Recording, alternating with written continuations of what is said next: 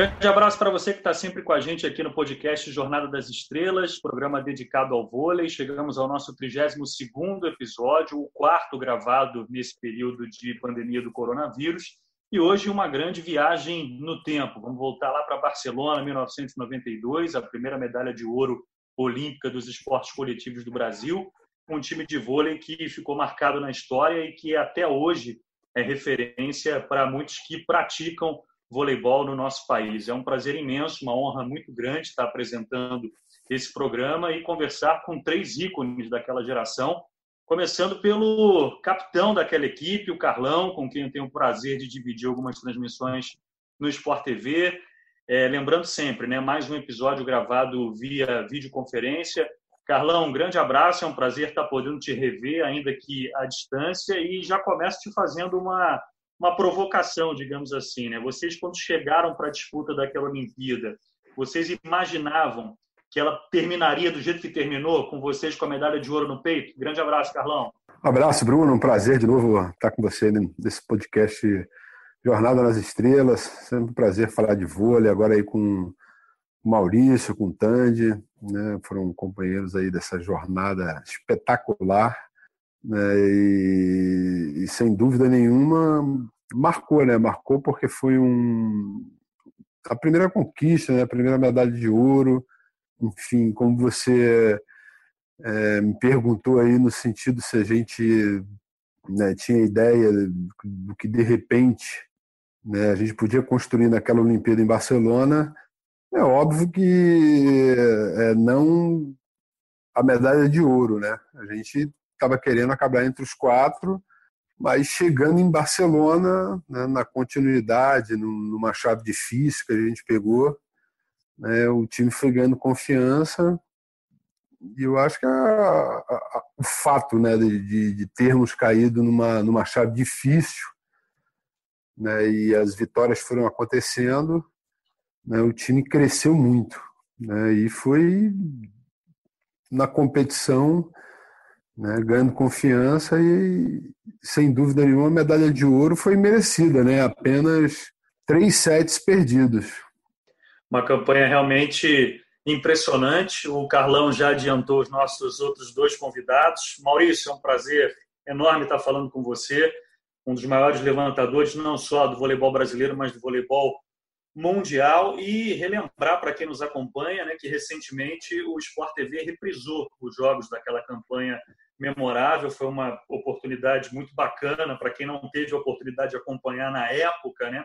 E eu fiquei bastante emocionado com uma cena tua, Maurício, nas redes sociais, de você podendo mostrar para os teus filhos você em quadra, né? Acho que para você também foi um momento muito interessante, muito emocionante. Um grande abraço para você também, Maurício. Grande abraço, Bruno. Prazer muito grande estar aqui podendo participar desse momento tão bacana aí com meus um dos meus ídolos é o Carlão, o Tandy, porque fizemos história.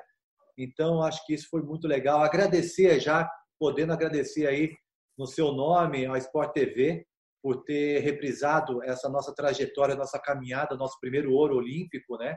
Que foi muito marcante. E, e assim, é, é, o que você falou. É, a gente assistindo, eu tive o prazer, juntamente com a minha família, meus amigos todos aí, assistindo essa nossa caminhada, nossa trajetória ao, ao, ao ouro olímpico, é muito bacana, né? De repente a gente olha assim, a gente fala, cara, não sabia que a gente jogou tão bem. Aí, pô, bacana, cara, a gente jogava bem, a gente era bom também, sabe? Umas coisas assim, que, que é muito bom a gente estar tá relembrando essas coisas, entendeu? E mais ainda quando você. É, claro que os meus filhos hoje tá com 20, 20 anos, outro com 18 anos, eles sabem toda da nossa trajetória, mas assistir isso juntamente com eles, Bruno, é o que você falou. É uma emoção muito grande. Cara, você não tem noção, velho. O jogo contra, contra os Estados Unidos, eu fiquei nervoso, assim, sabe? Será que a gente vai ganhar mesmo, sabe? cara, como era difícil, cara. O Carlão e o Tandy sabem o quanto que a gente sofreu dentro de quadra. É, eu acho que o Brasil inteiro sabe, mas eu acho que agora é, é, a gente torcendo para nós mesmos foi muito engraçado, sabe? Como que a gente ganhou aquele jogo, que a gente foi muito bem. Então é, é, é muito legal. E assistir a final com os meus filhos, é, é, é, meus irmãos, tudo, sabe? Foi, foi muito bacana, muito legal. E assim, é, reviver tudo isso, sabe? foi a quarentena aí serviu para isso. Sport TV, muito obrigado de novo por ter reprisado por estar tá, é, nos lembrando desses momentos tão mágicos que foi do voleibol é, nacional perante ao mundo todo. Né? Grande Tandy, um prazer estar falando com você também, um dos atacantes mais habilidosos do voleibol mundial também, não só brasileiro. Acho que vocês hoje já têm, já entendem, né, que vocês transcenderam já o voleibol brasileiro, né, fazem parte da, da nata do voleibol mundial. Tanto com quem eu também tive o prazer de dividir algumas transmissões na televisão. E se a gente voltar um pouquinho no tempo, né, Tandy, lá para a década de 60, com o Sammy Melinski, na década de 80, a geração de prata, né, acho que essa conquista de vocês também, ela ela resume um pouco da, da trajetória do voleibol brasileiro. Né? Um prazer muito grande estar falando contigo também, Tandy. Um abraço. Prazer todo meu, Bruno. É um orgulho sempre que possível dividir com você. Você é um cara que entende de voleibol, brinca, joga. Isso, isso, é, isso é diferente. É muito legal. Pessoas que gostam do, do nosso esporte, principalmente, sabem falar sobre ele. E do lado desses dois parceiros meus de time, de seleção, que graças a eles eu tenho tudo, tudo que eu conquistei na minha vida. Maurício, na minha opinião, o melhor levantador de todos os tempos, uma facilidade, uma habilidade, bicampeão olímpico, um cara diferenciado. E meu capitão Carlão, Carlão que, cara, eu acho que aquela nossa seleção sem o Carlão ali para segurar a gente, a molecada, eu acho que o Carlão com o Mauri foram fundamentais ali dentro de quadra, sabe? Ajudando a gente a tranquilizar a molecada, Negrão, eu, Giovanni. Era muito jovem o time, né? O time misturando ali um pouquinho, o Paulão um pouquinho mais velho, mas o Carlão era fundamental, é o nosso coringa da nossa seleção, que ele se encaixava aonde você botava o Carlão, ele jogava. Era oposto, era central, era ponteiro passador, então é fundamental estar tá batendo bola do lado desses caras realmente é muito importante. Você falou muito bem do, do nosso Sami, né? É, o cara que apareceu em 1962 no Mundial sem o Brasil saber dar passe e que contava para gente que o Brasil aparece nesse Mundial e que eles viram japoneses passando pela primeira vez e os caras começaram a aprender desde lá de trás. E depois da nossa geração que inspirou tanto a gente, o Carlão e o Maurício tiveram ainda a chance de jogar com esses caras na, na, na Olimpíada de 88. Eu não. Eu peguei eles em clube, a maioria ali na seleção brasileira, mas na seleção mesmo eu só consegui jogar com, com a maioria. E esses caras, graças a eles, realmente nós paramos aí no mundo do voleibol.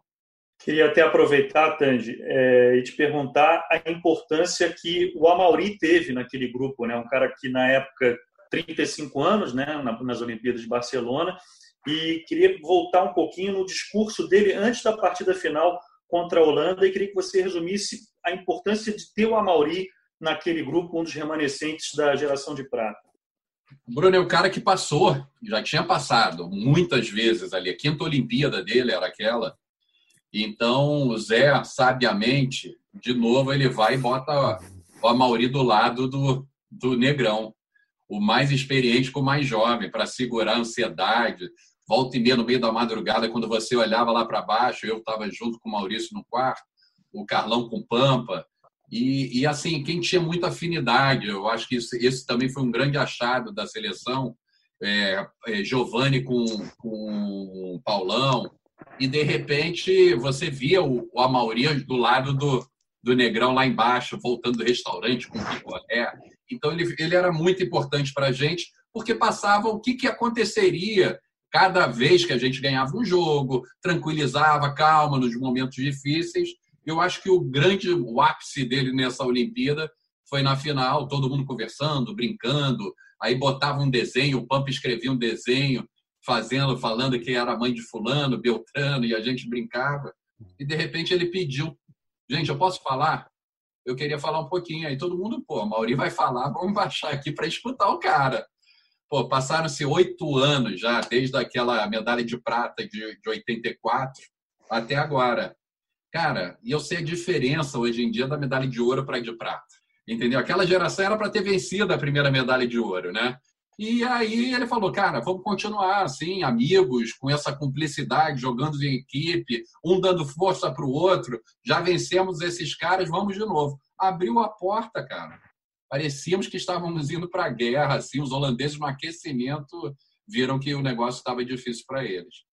Eu imagino como é que não deva ter sido esse, esse ataque de rede. Agora, é, eu, eu, li e vi também, Maurício, que antes da final, você, em particular, estava bastante tranquilo. Era isso mesmo? Ah, Bruno, eu estava, cara, porque é o seguinte, é, eu acho que até ah, tranquilo demais, assim, porque já tínhamos vencido a Holanda. Para mim, o jogo mais importante da Olimpíada, como o Carlão, o Tandy, todo mundo vai falar, foi o jogo contra os Estados Unidos a semifinal contra os Estados Unidos, porque ali era um divisor de você conseguir a medalha ou não. E aí, quando a gente, numa semifinal contra os Estados Unidos, a gente vence os Estados Unidos de uma forma brilhante. É... E é o que o, é o, o Tandy falou, né? É, já éramos medalha de prata. Daí vem o Amauri e fala que a diferença era muito grande, como é, né? A gente sabe a diferença muito grande de prata com ouro. Mas aí, cara, na final eu fui bem tranquilo, assim, meu, sabe? Fui tranquilo e porque era um jogo que encaixava muito conosco ali, sabe? Eu estava tava muito é, motivado, óbvio que a gente estava, mas muito confiante de tudo que a gente poderia apresentar naquela final. E aí, assistindo, eu vi o quanto nós éramos superiores, sabe, Bruno? Não é querer, sabe, ali naquele momento, naquele final, naquele momento, e assim, é, é, dar os parabéns mesmo para o Tandy, para o Carlão, pro, pro Negrão e pro Giovani, cara. Porque o que esses caras jogaram na final, eu fiquei impressionado. Eu, eu olhando, claro que eu tava ali, óbvio que, então, ah, você jogou bem, eu joguei, cara. Eu, pô, cara, levantava a bola. Muito, Maurício. Não, Jogou bem. Levantava, levantava a bola do Maurício, cara, era impressionante. Eu fiquei chocado, falando sério. Bruno, então eu fiquei, cara, quando eu fiquei olhando assim, e, e, e nesse, nesse jogo, Bruno, eu comecei. Hum. Eu levantei bola para esses monstros, cara. Monstros sagrados, velho. Você não tem noção. Pô, o Carlão, sabe, tacando no meio, o que o Tandy falou, tacando no meio, tacando na saída. O que o Tandy jogou, cara, ali, o Giovani parava no ar. Aí o meu filho, cara, fala: Meu, você, você jogou, meu, o meu filho, você jogava, mas também com esses caras aí fica fácil. Eu ele tá certo, cara. Porque meu, eu fiquei impressionado, sabe, Bruno? Tá boa, fiquei impressionado porque há muito tempo que eu não vi esse jogo. Há muito tempo mesmo que eu não vi esse jogo. Quando eu vi quanta bolada esses caras deram, velho, eu fiquei impressionado. O Giovanni parando no ar, o, Tan, o Tandy na ponta, atacava e gritava na cara do cara. O Carlão bloqueava. Nossa, foi muito animal, cara, assim, sabe? O Marcelo Negrão, impressionante, cara, impressionante. Então, ah, Maurício, você jogou bem? Ah, joguei legal, joguei, entendeu? Mas também porque ficou fácil, entendeu, Bruno? Na boa.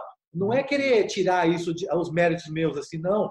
Mas, cara, esses caras eram um monstro, cara. Era um monstro, velho, um monstro. Então, eu fiquei impressionado assistindo a final.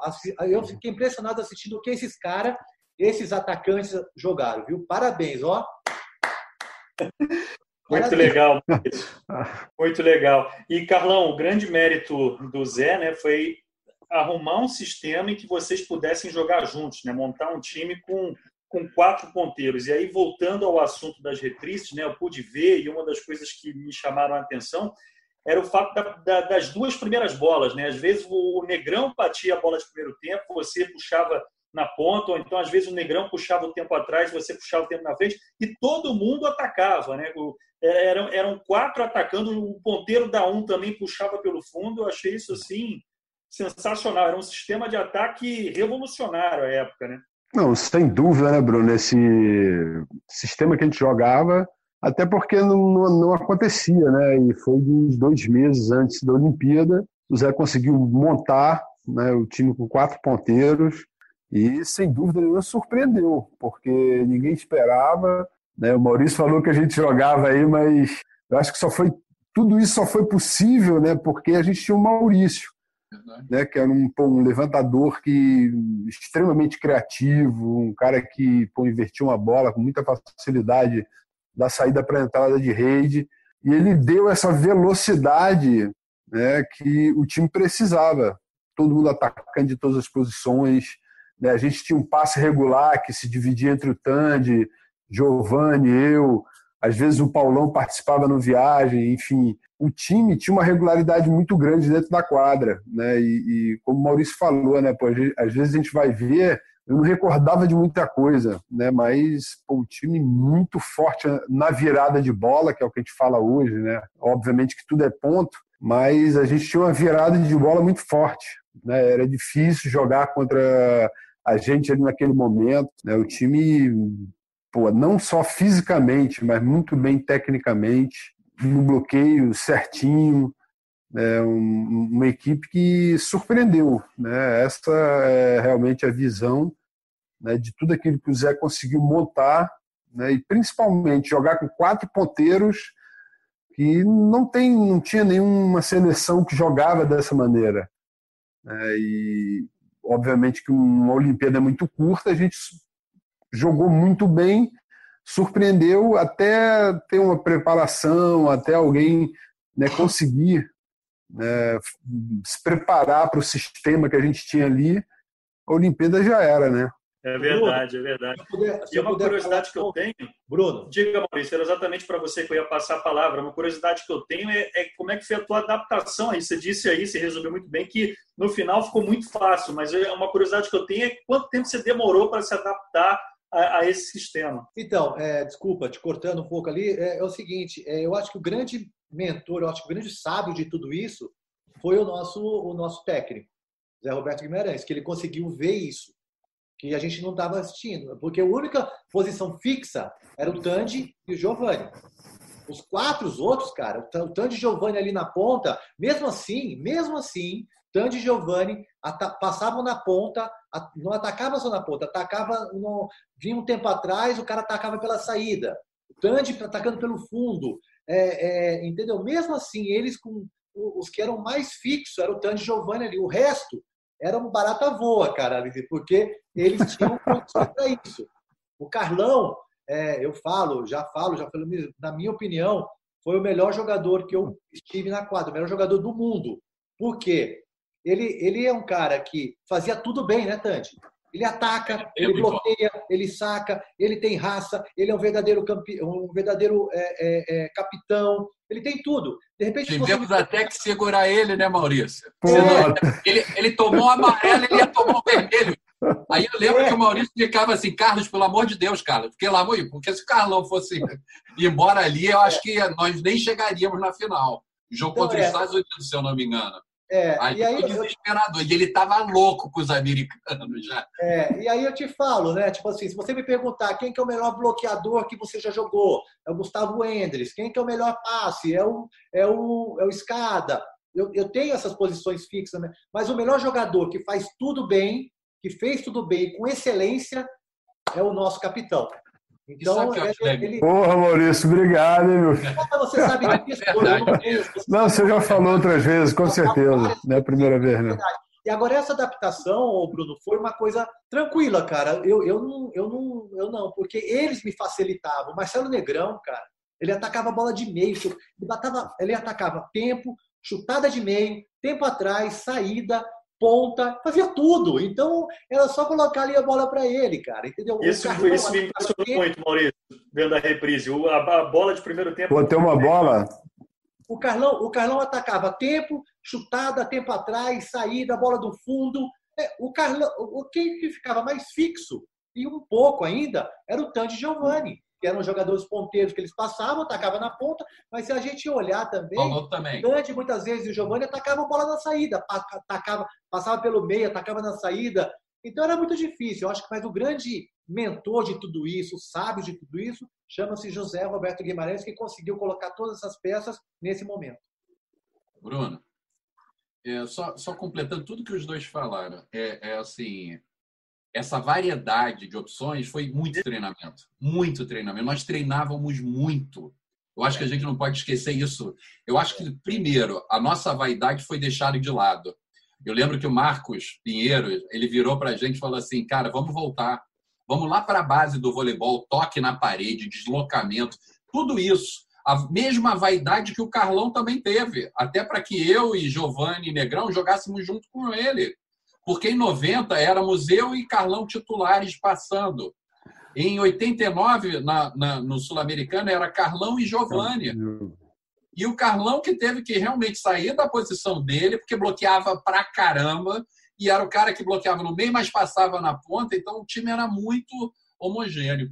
E o que eu acho legal, eu tinha uma curiosidade absurda de saber que aquela nossa geração de 92 poderia ter alguma coisa que trouxesse para a realidade de hoje em dia. Se iria, se iria ter um comprometimento, uma eficiência nesse voleibol moderno, de vantagem, sem vantagens, da velocidade do jogo.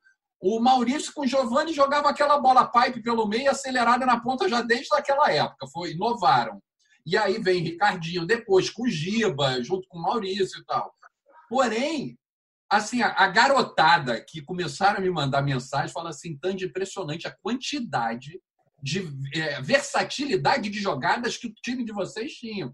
E que aí é uma pergunta que eu levanto a bola até para vocês. Será que hoje em dia, nesse voleibol tão veloz, seria suficiente? Essas jogadas seriam eficientes? Eu acho que sim, e era exatamente o questionamento que eu ia fazer para vocês agora. Se o voleibol moderno ele não está muito engessado e se cada vez menos a gente vê um jogador completo, como o Maurício acabou de descrever o Carlão. Queria a opinião de vocês exatamente sobre isso, Tânia. Cara, eu acho que sim. Eu acho que além da pancadaria, estatura, saque forçado, eu acho que o saque veio para melhorar. Porque é. erram-se muito menos do que naquela época. Na nossa final ali, eu fiquei chocado a quantidade de erro. Nosso saque chapado e sem muita eficiência. Eu acho que essa evolução foi gigantesca. Bloqueio o tempo inteiro triplo hoje em dia. Se sai um pouquinho, é triplo em todos os lugares. Lá eram duplo e chegavam triplo às vezes. Eu acho que esse é o sinão da nossa geração. Porém, e a bola alta. Eu bati uma bola alta, que hoje em dia acho que eu nem andaria com o pessoal de 2 e 10, 2 e 8, 2 e 16. Essa que é a verdade. Poderia jogar na mão e tudo. Mas eu acho que essa versatilidade das jogadas com o Maurício, com o Ricardinho, com o Bruninho, eu acho que ajudaria muito, principalmente mexendo esses gigantescos para ficarem batendo, preocupados se o cara vem na bituin, chutada de meio, duas bolas de primeira, né, de, de bolas rápidas. Eu acredito que seria interessante de ver isso num time hoje em dia. O voleibol de hoje eu sinto falta isso um pouco. Eu acho que é o que o Tandy frisou. É, o saque hoje é muito mais potente, óbvio, né? Uma, uma, uma diferença gritante da nossa época. Mas eu, o, o, voleibol hoje é muito engessado, é muito, é só ponta, tempo, saída e fundo meio. Não, não tem, não tem mais nada, jogada nem duas. Eu acho que a gente consegue fazer, mesmo o voleibol sendo é, é, é, o saque sendo muito forçado, dá para fazer duas primeiro, ataque do fundo, ataque do dá para fazer isso. Eu acho que isso está faltando. Eu acredito que a gente pode eu acho que ele pode surpreender muito mais ainda. Não, eu acho que a gente tinha condição sim de, de fazer, da maneira como a gente fazia ali, por exemplo, você até me perguntou isso, essas, é, uma, uma bola de tempo atrás, chutada no meio, tempo esquerda, tempo atrás, enfim, sempre com duas bolas rápidas. Né? Eu acho que a forma como a gente jogava ali, né, óbvio que você tem que ter os atletas que te propiciam né, esse tipo de coisa. Mas eu acredito que a gente jogaria tranquilamente, da mesma forma como se joga hoje. Né, em relação, acho que uma mudança grande, grande foi o saque, né, que é mais forte, vem com muito mais potência. Né, eu acho que talvez essa é a grande diferença. E eu acho também, sabe o que eu acho? É, é assim, você pegando dali essas jogadas, lá atrás nós fazíamos uma, um fundo pela entrada tinha fundo pela entrada. O Maurício é, chamava Vitorino é isso? É, não, é, você tinha um tempo atrás uma chutada de meio e tu passava e atacava pelo fundo. Não, e tinha também a Bituin, às vezes Giovanni atacando na entrada, ou eu. Eu atacava às vezes na entrada, o Maurício achava a gente na entrada. Então, cara, assim, é uma versatilidade de, de é. jogadas que essa molecada que viu agora que joga a base, eles falaram assim, cara, eu estou impressionado com a quantidade de jogada que vocês tinham. É Bruno, você jogou, velho. E com velocidade, né? Você jogou, velho. Se você vai lá, velho, com esses monstros que eu tinha, era você também levantando, velho. Vai lá, vai lá, que ia levantar, você ia, fazer, ia ser só sucesso pra você, velho. Pô, Bruno. Cara, cara. Só jogar pra cima que os caras vinham no gás, qualquer um queria atacar. O Maurício errava muito. Esse é bom demais. Maurício errava muito pouco, Bruno. Então a bola podia estar onde estava. Ele, a precisão dele era impressionante. A velocidade, ele sabia é, a bola de cada um. Tanto é que a maior prova disso, Carlão vai ter consciência disso, no tempo, o foco do Zé Roberto, além de ter sido levantador, era no Maurício. Era em cima do Maurício, porque ele ficava assim. Eu sempre conversar com o Maurício. É, que o Maurício saísse de jogo, que aí acabou, meu amigo. Aí nem adiantava você ser, né? Tacar a bola rápido, você não atacaria. Tudo mudaria, muda muito. Peraí, Carlão, não é, não é conversava comigo, não, era só expor em mim. Não vem com historinha conversava com o Maurício. Porra, Tante, olha o cara, era no esporro, cara, o tempo inteiro. E eu desesperado, meu Deus do céu, o que, que eu faço? Pô, era muito Maurício, né? Maurício! É, é lembra? Saí, tem ponta, Maurício! Porra! Acho que por ter sido levantador, e ainda chegava no treinamento e falava assim: não é isso, eu quero assim, passa aí. Aí ele mostrava. É isso mesmo. Bebeto, é, isso é do Bebeto também, é né? Isso Bebeto mesmo. Era... Lembra da época do Bebeto? Desbico, saída, a bola nem chegou no meu. Meu, joga a mão do Maurício a bola. A bola Os caras são levantadores, pô. É verdade. Aí foi muito bom. E falando nisso, né, Maurício, o, o Zé te ajudou muito naquele jogo da semifinal, depois da perda do, do primeiro set. Queria que você contasse um pouquinho sobre isso, né? Que ele teve uma conversa contigo, você estava bem nervoso, até porque a gente que acompanha voleibol, a gente sabe, né, que a escola americana ela se caracteriza muito pelo estudo, né, pelo abastecimento de informações aos jogadores. E você tinha uma preocupação já antes do jogo e aí o Brasil perde o primeiro set, e aí o Zé vem conversar contigo. Queria que você contasse um pouquinho essa passagem no jogo que foi o jogo mais complicado da campanha. Né? É, o Zé naquele momento foi é, um psicólogo, ele estava iluminado naquele momento que ele veio conversar comigo, porque aquele jogo foi o jogo mais tenso para mim e para nós todos, para o Brasil, para a seleção brasileira, a gente sabe que foi muito complicado jogar com os Estados Unidos. Nós sabíamos da dificuldade dos Estados Unidos, que era um time que era muito bom tecnicamente, taticamente era absurdo como eles, eles são até hoje. Taticamente eles jogam é, é, como tem que jogar e, e eles estavam vindo de um bicampeonato olímpico, né? E aí pegamos ele numa semifinal. Falei, meu Deus do céu, podia pegar um time mais fácil, alguma coisa assim, né? Aí nós fomos pro jogo. E aí eu não sei, não sei qual momento, não sei, não sei se foi o Tandy, o Carlão, alguém me falou, não sei, não sei quem me falou, cara, os caras te estudaram inteirinho, eles sabem, eles sabem, eles te, eles te, pô, te, inteirinho, sabe? Se você coloca o pé para o lado direito, você joga para a saída, se você olha para cá, você solta na primeira bola. E eles estudam mesmo, mas, entendeu? Me falaram aqui, daí eu fiquei com aquilo, falei, meu Deus do céu, né? Aí nós fomos para o jogo, primeiro set, onde eu levantava, Bruno, era bloqueio duplo, triplo. Falei, meu Deus do céu, os caras estudaram mesmo. Cara, e aquele nervoso e nada saiu. Onde eu colocava, colocava na primeira bola, duas primeiras eles jogaram fechado, aí eu tentava jogar aberto, enfim. Aí eles começaram a colocar, que eles foram muito espertos ali, eles começaram a colocar o Stork, que era o levantador, bloquear pelo meio. E aí, quando eu via que, que o Stork vinha bloquear no meio, eu soltava para o Carlão, para o Marcelo Negrão, para o Paulão. Só que daí o Zé falou assim: meu, é isso que eles querem, entendeu? Não faça isso, muda, muda a sua tática, que não sei o quê. Joga como a gente sempre jogou. E a gente perdeu aquele primeiro set. Aí eu fiquei muito nervoso mesmo. Falei, meu, vamos perder aqui. Aí ele me chamou de lado, falou, calma, respira. E ele foi muito sábio naquele momento, porque ele foi um grande psicólogo mesmo, sabe?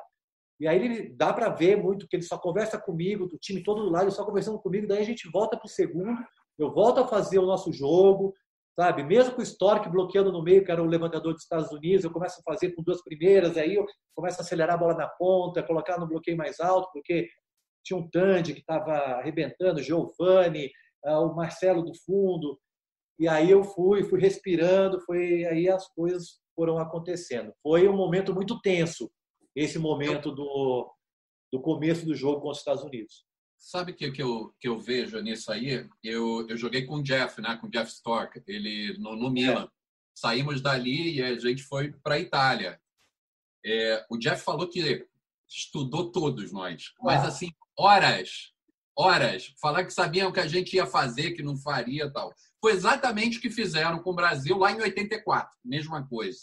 Decifrar a seleção nossa. É. E aí, é, sabe o que eu acho? Ali era o peso, ali foi o divisor de realmente da gente chegar na final.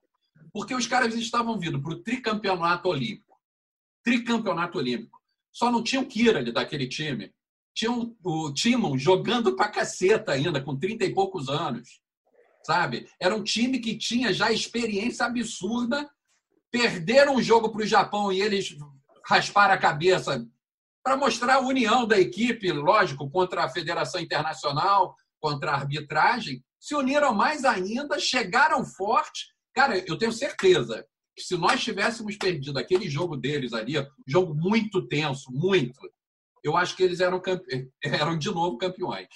Era, era um time muito organizado. Ali era na paciência. Eu acho que nós tínhamos mais voleibol, porém, eu acho que nós não éramos tão pacientes pela falta de experiência que ainda faltava para a nossa seleção. E aquele primeiro set foi muito isso. É. Achei muito por aí. Concordo mesmo, concordo mesmo. E aí, só explicando, né, Tandy, esse jogo que você citou, Estados Unidos e Japão, era um jogo que deveria ter terminado com um cartão vermelho, né? Teve um cartão amarelo, segundo para o mesmo jogador. Ah, não na realidade, na realidade, o Japão tinha razão né, na reclamação. Total. Isso, exato. E o cartão, e o cartão foi para o Samuel, e por isso foi que ele Samuel, é, isso aí. É, é. Isso. Exatamente. Bom, é, queria relembrar um pouco agora, Carlão, a, a, primeira fase, né? Porque todos vocês disseram que era um grupo complicado, né? Com Coreia, com CEIA, Comunidade dos Estados Independentes, Holanda, Cuba e Argélia. Mas vocês acabaram atropelando todo mundo, mostrando uma confiança incrível. E essa palavrinha, confiança, eu acho que ela começou a, a, a se desenvolver no grupo de vocês a partir do jogo contra Cuba na Liga Mundial. Né? Eu queria que você falasse um pouquinho do que significou aquele jogo com Cuba na Liga Mundial. O Diago tentou simular uma rede tua, né? ele puxou a rede quando você foi bater uma bola de cheque, tinha uma provocação de spam, enfim, era um cara que provocava bastante. Queria voltar um pouquinho no tempo e, e que você contasse para os nossos ouvintes como é que aquele jogo, aquela vitória sobre Cuba na Liga Mundial serviu para unir de uma vez por todas o grupo e de como vocês, a partir dali, começaram a crescer demais. É, ali, ali foi um momento realmente que foi importante para a nossa seleção. Né? Mesmo a gente não tendo classificado para as finais da Liga Mundial, aconteceu né, esse problema com o Diago dentro do Ibirapuera. Fazia muito tempo que a gente não ganhava de Cuba. Né, e, e ali a gente também conseguiu superar um momento difícil né, que foi essa simulação. Teve um estressezinho com o Zé Roberto, o Diago, uma discussão, né, mas acabou que a gente ganhou de 3 a 2 depois de muitos anos né, que a nossa seleção não, não conseguia ganhar de Cuba. Não, não, eu, eu acho que o estresse é, foi com o Zé. Não foi com ele, Não, é o Zé Roberto, o Diago. O Zé Roberto, o estresse. O Zé começou, mas. É, ele, o Zé começou, né? Ele voou pro outro lado. Voou. eu não tinha, eu não tinha nem visto, cara. Mas esse era o Carlos. O Carlão, o, o, ele encontrava isso, a gente vem atrás. Esse não, mas eu não tinha nem visto. Eu não tinha nem visto que o cara tinha puxado a rede, cara. Eu lembro disso. Né? E se formou uma confusão. Mas eu acho que esse foi um ponto importante, né, sem dúvida nenhuma, que deu confiança para a gente. De novo, a seleção, a gente estava numa fase também de preparação, né, principalmente física. Né, e eu acho que, mais uma vez, né, em uma Olimpíada, o fato de você cair numa chave forte contou bastante, porque a gente. Óbvio que cada jogo ali teve sua importância, né? A gente acabou saindo em primeiro do grupo e cruzando com o Japão, que eu acho que também foi um cruzamento muito importante para o nosso sucesso, né? porque o Japão era uma seleção, talvez aquela seleção que jogou em, em Barcelona tenha sido uma, uma das melhores que o Japão formou, mas o Japão sempre perdia para a gente. Né? A gente tinha sempre é, uma confiança grande num cruzamento com, como a gente teve lá, né, um, um jogo já eliminatório contra o Japão. Eu acho que foi, sem dúvida nenhuma, o, a primeira fase aí contou bastante né, para que a gente crescesse muito dentro da Olimpíada. As e quartas, aí... É a, desculpa, Bruno. As quartas, é, na minha opinião, é o jogo mais difícil numa Olimpíada. Ali, ou você chega na semifinal, ou você vai embora do campeonato e acabou. Então, às vezes, isso que o Carlos falou é uma verdade. Às vezes, quando tu cruza e cruza com um time forte, um clássico, tudo pode acontecer. Eu acho que nesse ponto foi um jogo até difícil por essa foi um geração. Difícil, foi um jogo difícil. Um jogo difícil. É a geração que venceu o Mundial Juvenil nosso, meu, do Giovanni, do Negrão. Eles venceram a gente na semifinal e quem ganhou foi a Rússia e nós tínhamos vencido a Rússia. Então era uma geração muito forte e que nós sentimos até o, o aquele jogo. É isso que o Tandy falou é de suma importância, porque eu é, participei de cinco Olimpíadas e uma delas, de, a, de, a de Sydney, aconteceu isso que ele falou. Nós saímos em primeiro da chave, pegamos a Argentina, um clássico, eles saíram em quarto, perdemos e ficamos fora. Então, também vivi esse momento ruim também dentro de uma Olimpíada. Então, isso também que ele falou é importante. Era um jogo também difícil. Que foi importante o jogo contra o Japão, porque é um time que totalmente diferente, o voleibol totalmente diferente do nosso. É um, jogo, é um time é, de volume de jogo. Então, a gente teve que ter paciência também contra o Japão. Então, acho que esse volume de jogo também nos fortaleceu para jogar contra os Estados Unidos e, e depois contra a Holanda. É impressionante que aquele time japonês defendia, né? Tinha o Nakagais, que hoje é técnico, né? E foi um jogo realmente muito bacana de, de acompanhar, de rever nessa série de, de reexibições do, do Sport TV. Bom, a gente falou da primeira fase, Brasil avançando em primeiro e a Holanda, nosso adversário na final, em contrapartida, avançou em quarto, né? Perdeu para o Brasil, perdeu para Cuba e perdeu para a na, na primeira fase. Agora fizeram uma fase eliminatória excepcional, né? Nas quartas de final, vocês estavam falando do confronto contra o Japão. A Holanda venceu a Itália, né, por 3 sets a 2 e depois fez 3 a 0 sobre Cuba. E aí revendo o jogo da final, até é, a equipe que narrou e comentou o jogo pela Globosat, o Lincoln Golmid, que foi o narrador da decisão, ele fala que o técnico holandês ele, ele chegou até com uma certa soberba para aquele jogo, porque na cabeça dele a forma como a Holanda havia batido Cuba não deixava dúvidas de que eles iriam ser os campeões. E o Brasil, na cabeça dele, era meio que o azarão, apesar da derrota na primeira fase. Chegou até vocês é, essa, digamos, soberba do, do Selinger, o treinador da Holanda? O Maurício já está já tá balançando a cabeça ali, diga, Maurício. Chegou isso importante também, que nos fortaleceu. Nos fortaleceu, porque a, a, a, a conversa dele é de que ele não perdia duas vezes para o mesmo time, não perdia duas vezes para o Brasil. E isso nos fortaleceu muito. É, fortaleceu a equipe do. E isso chegou até nós, sim. A nossa geração nunca tinha vencido Cuba, como o Carlão falou. A minha geração. O Carlão já tinha vencido, acho que o Maurício também. Mas a minha geração, desde que a gente entrou ali, nós nunca tínhamos vencido eles, nunca tínhamos vencido os holandeses e nunca tínhamos vencido os italianos. Os americanos ganhávamos, perdia e tudo. Então, ali foi realmente muito, muito pesado aquela final. E claro que foi um fator que ajudou muito para a gente querer matá-los.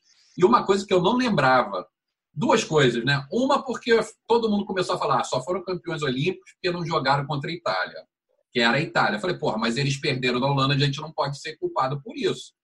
E no ano seguinte, na Liga Mundial, em 93, aqui no Brasil, jogando ainda contra. Eu, eu lembro que eu jogava no Milan junto com o Zorzi. Encontrei ele na regra e falou assim: agora nós vamos ver a final da Olimpíada. Falei, vamos embora. Vamos para o jogo. Ganhamos de 3 a 0, não foi? Acho que foi, foi 3 a 0. Foi a semifinal, semifinal foi, da Liga Mundial. Aí ele vira na, na, na, no encontro e fala assim: ainda bem que a gente não se encontrou na Olimpíada. Porque realmente nós estávamos muito unidos, um comprometimento assim, e esse foi o diferencial. E eu estava lembrando, eu falava assim, poxa, mas Teve o Selinger, o filho, e eu lembro que o Maurício jogava o tempo inteiro bola comigo, com o Giovanni, ou com o Carlão ali na ponta para pegar. Pô, mas também o cara, o cara baixinho pra caramba, né? Pô. Muito baixo, foi um caminho que a gente fez. Porém, a gente não pode esquecer, nós vencemos da Holanda com Blanger em quadra. Com Blanger o primeiro jogo. Blanger jogando, que jogava com o Carlão na Itália. Isso, eu jogava assim, comigo na Itália. Não, timaço. E aí que depois desse jogo, depois que eles venceram a Itália, que eles brigaram. Eu fui fazer uma reportagem com eles na Holanda, encontrei todos. Desde o Sveva, encontrei, encontrei o Real, o Beni e tudo. E eles falaram que realmente brigaram com, com o técnico. Aí eu falei, ah, mas o Blanger jogou. Eu falei, é mesmo, rapaz. O Blanger jogava. Então o time estava muito coeso, estava difícil de ganhar da gente naquele período. Ganhamos deles de todas as formas, com Blanger, sem Blanger. Com Blanger, com Célige, sem Célige. sem Célige, não sei quem, já, já fui levando. Para não ter para não ter dúvida, né? E você, vocês sabem que eu estava fazendo uma, uma, uma, pesquisa, né? E vocês falando aí do, do baixinho, né? do filho do treinador, o, o Aptal Selinger. E eu acabei descobrindo uma coisa: aquele time da Holanda, ele seria o time mais alto da história olímpica. Não fosse a presença do, do Selinger. O Tante estava falando: ah, como é que eu ia me virar se tivesse que jogar hoje com esses grandalhões e tal? Aquele time da Holanda dos 12 jogadores convocados, 10 tinham 2 metros ou mais. Não fosse o Selinger naquele grupo, seria até hoje o time mais alto da história olímpica. Interessante, eu nem, não, não sei se vocês tinham noção disso. Verdade, era um time muito alto. E lembrando mais um pouco, quatro anos depois, os caras foram lá e foram campeões olímpicos. Ah. Entendeu? Era um time maço, time maço, time maço. Bacana, bacana demais. Bom, falamos então aí de primeira fase, de, de semifinal e a conquista de vocês, né? Eram os, os Beatles chegando de volta aqui no país, Maurício. Eu queria te perguntar se você lembra da, da chegada de vocês aqui e de tudo que veio depois, incluindo álbum de figurinhas, enfim, tenho certeza de que começou a ser muito difícil para vocês sair na rua, ir ao shopping. Queria que você falasse um pouquinho de, de alcançar essa condição de ídolo e, e se a, a, fama ela, ela trouxe algum ônus também, se você tem alguma, alguma história embaraçosa para contar para a gente também. Bruno, é, primeiro que a gente não sabia, a gente não era da época da internet, né? Não sabia, a gente era da época do orelhão. Marcelo Negrão ficava naquele orelhão ali na frente, ali, lembra, né? Tanto jogou, horas na Então a gente não não, não tinha internet e a gente ligava pro, aqui pro, pro aqui pro, pro Brasil, o neguinho falava, cara, o Brasil está parado, está assistindo vocês, vocês estão fazendo alegria. A gente teve sorte também no momento que o Brasil está passando um momento muito difícil, economicamente, politicamente, a época do Collor, pegando dinheiro de todo mundo. Todo mundo vibrou, colocou as nossas vibrações ali em cima da gente e a gente conseguiu trazer essa alegria ao povo brasileiro. Né? E assim, Bruno, nunca vi nada igual, não vai acontecer nunca o que aconteceu pode ganhar 10 Olimpíadas, 50 mundiais, nada vai ser igual do que aconteceu. Foi absurdo. Sentíamos mesmo assim que quando a gente chegou, a gente se assustou. Entramos no espaço aéreo do Brasil, já os caças do nosso lado, e aquela coisa, quando nós descemos no aeroporto, aquela multidão. Não é que, que as pessoas acompanharam a gente, para quem não é de São Paulo, é, na, é, na Avenida Paulista. Para quem não é de São Paulo, o aeroporto de Guarulhos, é, de Guarulhos ali, fica, fica uns 15 quilômetros de São Paulo. Então, é a marginal inteira, de Guarulhos até no, até no, no 23, até no é, ginásio do Ibirapuera, quando nós chegamos, parecia que era um jogo, Bruno. Tinha 10 mil pessoas esperando a gente. Nós chegando ali da Olimpíada. Então, foi uma coisa assim, alucinante, cara, alucinante. Foi uma coisa que hoje eu vejo em, e, e, novela, e, não sei o quê. Foi uma coisa assim animal. E eu vivi muito tempo né, na seleção brasileira. Foram 18 anos de seleção brasileira, foram várias gerações, geração de prata, de ouro, depois a geração é, do Bernardinho. E eu vivi esses dois lados, eu posso falar, cara. Eu vivi os dois ouros olímpicos até então, né, até 2004 nada se compara ao que aconteceu, Bruno. Foi uma coisa assim é, espetacular, um fenômeno que aconteceu. A gente foi, sinceramente, nós éramos verdadeiros Beatles na rua, não podia sair na rua, não podia sair na rua. É, eu, eu uma vez eu, eu fui aqui na, aqui na prefeitura e aí aqui em Campinas e aí aquela multidão na porta e eu querendo sair não tinha como tive que me vestir de gari, me entrar dentro do dentro, dentro do, do porta-mala. Juro por Deus, do porta-mala poder sair. Na porta da minha casa, Bruna, tinha assim, era assim, era fila quilométrica para pegar é, para pegar autógrafo, bater foto, aquela coisa toda. E aí eu saía, colocava uma mesa na porta e eu ficava dando autógrafo, foto, autógrafo, foto, autógrafo, foto, não sei o quê. Aí eu cansava um pouco, eu entrava. Daqui a pouco, quando eu olho, tinha gente vendendo, tinha, o mercado da é, água, vendendo picolé, Olha, o Maurício entrou, só vai voltar daqui uma hora. Olha a água, picolé, papapá, não sei o quê. Fazendo mercado na porta da minha casa. Foi coisa assim alucinante. Estou errado ou foi assim com vocês também, Tandy? Não, foi, foi. Não, quando a gente chegou aqui no Brasil, eu, eu mesmo nunca gostei muito dessa confusão, né? Sempre fui um cara mais reservado. Pô, a gente saía, eu lembro uma vez o Zé, a gente estava em São Paulo, o Zé resolveu né, marcar um cinema para a gente ir no shopping. Né? E a gente foi no shopping, se não me engano, shopping Ibirapuera. Cara, foi uma loucura quando o neguinho descobriu que a gente estava lá dentro, que o time, que a seleção estava dentro do cinema. Porra, todo mundo saindo correndo, cara, o pessoal em cima, nego gritando, a sessão foi interrompida. Será o Zé resolveu marcar, não sei por que resolveu marcar o cinema. Então, assim, foi uma época né, que a gente tinha até a liberdade da gente invadida, né, cara? O pessoal ficava garotada dormindo nos hotéis, pô, neguinho correndo atrás dos ônibus, assim. Não, cada... eu, achava, eu achava até meio estranho isso aí. É, o Carlos sempre foi muito tranquilo. Ele e o Negrão. O Negrão foi campeão. Pô, nunca gostei foi... muito, assim. Não gostava, né, Tandy? Mas. Não, mas tu também já, já tinha outra idade, você era casado. Ah, também. Mas éramos moleques, né? O Negrão, sim, era um pouco à parte. Pô, não, vocês não lembram lá em Vitória, Tandy, quando a gente treinou lá, que cercaram o hotel? Você não lembra? Que a gente não conseguia sair por ali na Ilha do Boi, a gente não conseguia sair por lugar nenhum. Aonde nós íamos, era isso. Eu acho que tem um pouco dessa coisa do, do, da laguna do último título do futebol ter sido em 1970, no campeonato além do momento totalmente desfavorável do país, como o Maurício falou, e o nosso time ser muito próximo do povo. Era muito carismático. Tinha setor, não tinha nada. Nós éramos, cara. Era garotada. Era uma molecada que, pô, você poderia chegar, era só chegar no treinamento, se estapear um pouco com as pessoas, você iria chegar na gente. Hoje em dia, o assessor do assessor do assessor, é difícil você chegar. Eu acho que tudo isso potencializou muito não pagávamos nada. Onde a gente entrava, entrava em Era um absurdo, era um absurdo, não pagava Restaurante, restaurante você acabava de comer, não tinha ver, pô, não. Aí você dava uma entrevista, falava assim, seus ídolos, pô, Lulu Santos, não sei o quê. Aí tu encontra o Lulu, liga para você. Porra, cara, obrigado. Cara, o cara liga pra gente. E tudo, o mundo mudou.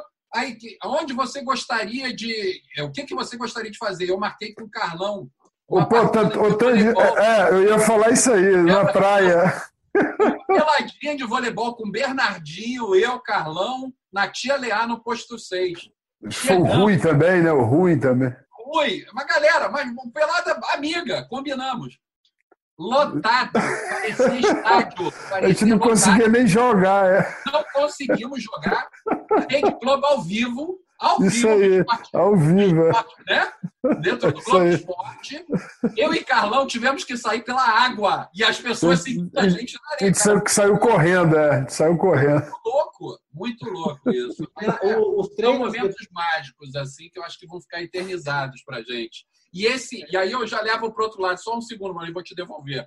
Assim, esses mesmos momentos foram os momentos que traíram a nossa geração para outra Olimpíada que esse, essa vaidade, a, a, a, a idolatria, comerciais, tudo isso fez com que a gente perdesse, eu acho, o principal que nós tínhamos, que era a nossa o treinamento, a entrega. É, eu acho que a gente se encheu muito cedo, muito jovens, do ego da fama.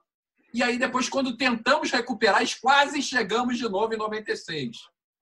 Foi difícil, nós pagamos um preço caro, o Carlão não jogou, é, naquela Olimpíada. Então, tudo isso dificultou, dificultou muito para o bicampeonato nosso.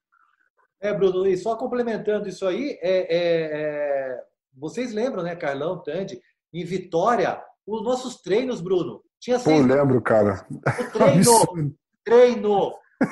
6 mil pessoas, 7 mil pessoas no treino. Meu Deus. Para arrecadar alimento, né? A única coisa que não tinha era treino, era só gritaria. Cara, Acho que é uma. o é Bruno era só gritaria, sério, cara. No treino inteiro a gritaria. É, o treino inteiro. O Zé não aguentava, marcando. É um absurdo isso. O Negrão, o Negrão era sensacional dentro do ônibus. As meninas viravam e falavam para ele, ele até falou com a, com a, gente na live, na última live, e junto o Carlão tava. Aí ele virou e falou assim: é, as meninas, lindo! Ele falava, não, é meu dinheiro. Lindo. Era muita gritaria, cara. O Giovanni, o Giovanni não podia fazer assim com a camisa. É, era assim, cara, impressionante. Ele levantasse o short, meu Deus do céu. Aí chegava um assim, Giovanni, dá uma levantada no short. Uau! inteiro, cara. Didião, Didião era o cara. Não, tu imagina treinar assim, né? O treino inteiro com essa galera gritando, velho. Muito, muito legal, muito legal reviver essas histórias com vocês. É, confesso que estou bastante emocionado e, e, como o Maurício e Tante falaram, acho que nem o time de 2016 que ganhou a Olimpíada em casa ele vai ter uma idolatria comparada à, à da geração de vocês pelo fato dos tempos serem outros, enfim, é ao mesmo tempo em que as redes sociais aproximam, elas também distanciam de uma certa maneira, né? Esse, esse, esse, esse calor, enfim, ainda mais pelo, pelo período que a gente está passando, a gente não sabe o que vai vir por aí dessa, dessa pandemia, enfim, mas muito bacana é, reviver esse, esses momentos com, com vocês três e a gente vai até encerrar o, o programa hoje de uma maneira diferente para vocês terem se é que vocês já não têm, né? Mas para vocês terem ainda mais ideia do que vocês representaram na vida das pessoas, a gente tem aqui a Eric Deshima, né? Que é a produtora que toca aqui com todo carinho o podcast. Ela vai dar um depoimento para vocês e certamente acho que vocês vão se emocionar aí com as palavras da Érica. Diga lá, Érica. Na verdade, eu tô com o coração meio saindo pela boca. Uh, todo mundo tem heróis, né? Eu, quando eu tinha 12 anos, eu ganhei meu primeiro concurso de redação na escola. E aí eu vi esses caras. E eu nunca tinha ido a nenhum jogo, mas eu, eu falei, eu quero escrever sobre isso, eu quero ficar perto desses caras. Então, assim, eu nunca vou esquecer a primeira vez que eu encontrei o Tandy, eu fiquei catatônica. Assim, eu tinha 15 anos, era Flamengo e Palmeiras, meu pai me levou num jogo. E eu ganhei do Tandy. É, ele é o herói da minha vida. O Maurício, para mim, é o melhor levantador de todos os tempos. Eu sou apaixonada por essa geração, eu tô quase chorando porque vocês, para mim, vocês me levaram, entendeu? Vocês me levaram para o grande amor da minha vida, que é o esporte o voleibol, é, é o meu número um. Eu estou super emocionada. Queria agradecer o legado de vocês, porque a gente às vezes conhece ídolos que a gente tem e a gente se desaponta. A gente às vezes convive com eles e a gente se desaponta. Eu nunca me desapontei com nenhum de vocês. É, o Tandy sabe o quanto eu fiquei nervosa, sabe, de vê-lo, ah, na final olímpica da, de 2016, eu fui até lá em cima dar um abraço nele. Eu já era produtora da Globo. Então, esse aqui, ó, essa conversa aqui é um dos dias mais felizes da minha vida. Eu queria ah. agradecer a vocês. Eu era aqui ia no treino, eu era aqui ficava berrando. Eu tenho foto com vocês, vocês sabem. Então, muito obrigada. Eu estou super emocionada. Eu queria só agradecer o legado de vocês. Assim, eu sei que tem muita gente eu estou me sentindo muito feliz de representar toda aquela tietada, aquela coisa de esperar o treino duas horas sem saírem de ônibus, só para dar um tchauzinho pela janela. Então, obrigada. Estou muito feliz de fazer parte disso aqui. Ó. Bacana demais. Érica, eu só quero te agradecer. Obrigado mesmo. E como o esporte é, né? Eu tenho certeza que hoje você tem nós não só como ídolos, mas como amigos. Hoje nós nos tornamos amigos. Você sabe que você pode contar com a gente. Obrigada. Érica, querido, um beijão aí, brigadão por essa oportunidade. Né? Todas as vezes que a gente encontrou, eu sei que você falou aí que né, acompanhava a gente, era fãzão, né? Mais uma vez, brigadão. Pô, e pode ter certeza que a gente não sabia que você era uma daquelas que ficava gritando. Cara, tinha muita menina. Por isso que eu sou sortuda. Eu, eu, eu achava legal, mas tinha uns que ficavam ali no hotel direto, cara, indo treino, era impressionante. Sim. Mas maneiro, cara, brigadão. Né? E que bom que a gente conseguiu proporcionar isso para você. Obrigado. Eu quero falar é pessoas como você que realmente motivaram a gente chegar onde a gente chegou. Eu acho que sem vocês nada disso teria acontecido. Isso eu tenho certeza. Com a nossa entrega, com o nosso treinamento, com a nossa união, nós éramos muito amigos, muito amigos. A nossa família éramos nós mesmos, porque é muito difícil. A vida do atleta é uma resiliência absurda, em que a gente está vendo exatamente a vida do atleta nesse momento de pandemia, a concentração, período que a gente já tem que se planejar lá para frente, a reinvenção que o voleibol mostra isso todos os dias para a gente. respeitar as pessoas, ter humildade, o carinho pelas pessoas que encantam a gente. E você sempre me encantou com teu amor, com teu carinho. E volta e meia me surpreendia e às vezes eu morceguinho do jeito que eu era nos treinamentos. Aí eu encontrava você, encontrava alguém e eles também. O Carlão não precisava, porque o Carlão treinava forte 24 horas do dia. Mas vocês realmente motivavam a gente a continuarmos nesse desafio, ficando longe dos nossos familiares, amigos, perdendo a nossa adolescência. Esse é um preço caro que o protagonismo mostra para gente. E mais do que nunca, esse momento que a gente está vivendo está mostrando isso. A importância de sermos uma coisa só, de nos ajudarmos, de sermos um mundo melhor. E eu te agradeço por carinho, pelo amor e principalmente pela sua amizade que sempre teve comigo. Obrigada. É o Bruno. Eu agradeço também pela oportunidade, né? Me proporcionar bater um papo com essas três feras, né? Obrigado, Érica, pela produção desse 32º episódio. Deixa eu me despedir, então, dessas feras. Tandy, obrigado. Sempre um prazer estar contigo. Um grande abraço. Prazer imenso, Bruno. Fiquem com Deus. Vamos ver aí se 2021 vai sair essa Olimpíada ou não pela primeira vez na história, Pô, né? Brincadeira. Mas o mundo volte a ser o mundo que a gente espera, de contatos, de rever valores que a gente tinha perdido lá atrás pela loucura desse mundo moderno aí. Essa é a nossa torcida, Tandy. Obrigado, Maurício. Muito obrigado pela tua presença aqui também. Foi ótimo gravar esse podcast contigo e te desejo tudo do melhor. E foi um prazer bater esse papo com você, Maurício. Realmente muito honrado. Ô, Brunão, obrigado, cara. Obrigado mesmo por essa a proximidade aí com você. Obrigado a Érica por ter proporcionado esse momento tão bacana, porque eu acho que é isso que importa. É, o esporte passa muito rápido, a vida passa muito rápido, mas isso aqui que a gente está vivendo agora é, é, o que a gente leva para a vida. Obrigado, Bruno. E vamos deixar passar tudo isso aí. Um dia a gente vai bater uma bola. Opa, não fico mais não. Eu subi, eu travo na hora. Essa bola aí, pô. Carlão, meu capitão, saudade de vocês. Espero que a gente possa estar junto em breve. Muito obrigado mais uma vez. Pô, Bruno, é um prazer, meu, meu velho. Espero que retornem de novo, de novo jogos, pô, as narrações, os comentários. A gente já está com saudade, né? Mas, por enquanto, vamos nos cuidando né? e tentar e rezar, né? Para que as coisas voltem ao normal o mais rápido possível. Né? Um prazer né? bater um papo aí com o Tandy, com o Maurício, sempre é uma felicidade grande relembrar grandes momentos né? e agradecer todas as reprises aí que o Sport TV fez para nos lembrar de novo né, daquele feito tão bacana que foi o Barcelona 92. E é legal, é só para fechar, eu acho bacana isso que o Carlão falou, é, é olhar um pouquinho para o pessoal que começou antes da gente, essa pandemia, né? já voltando à Liga, Liga Espanhola, Alemã, a galera que está começando a se movimentar. Isso é, uma boa, é um bom norte para a gente começar a acreditar que se nós nos cuidarmos, tivermos um foco, né, o lado educacional, de distanciamento, eu acho que a gente volta o mais rápido possível. Isso é muito importante. Sem dúvida, Tandy. Então, obrigado a você, Tandy, Carlão, Maurício, obrigado a Érica pela produção desse episódio. Esse foi o nosso 32 segundo episódio aqui do podcast Jornada das Estrelas, relembrando então a campanha vitoriosa do Ouro em Barcelona 92. Muito obrigado a você que está sempre com a gente. Se puder, fique em casa e até a próxima.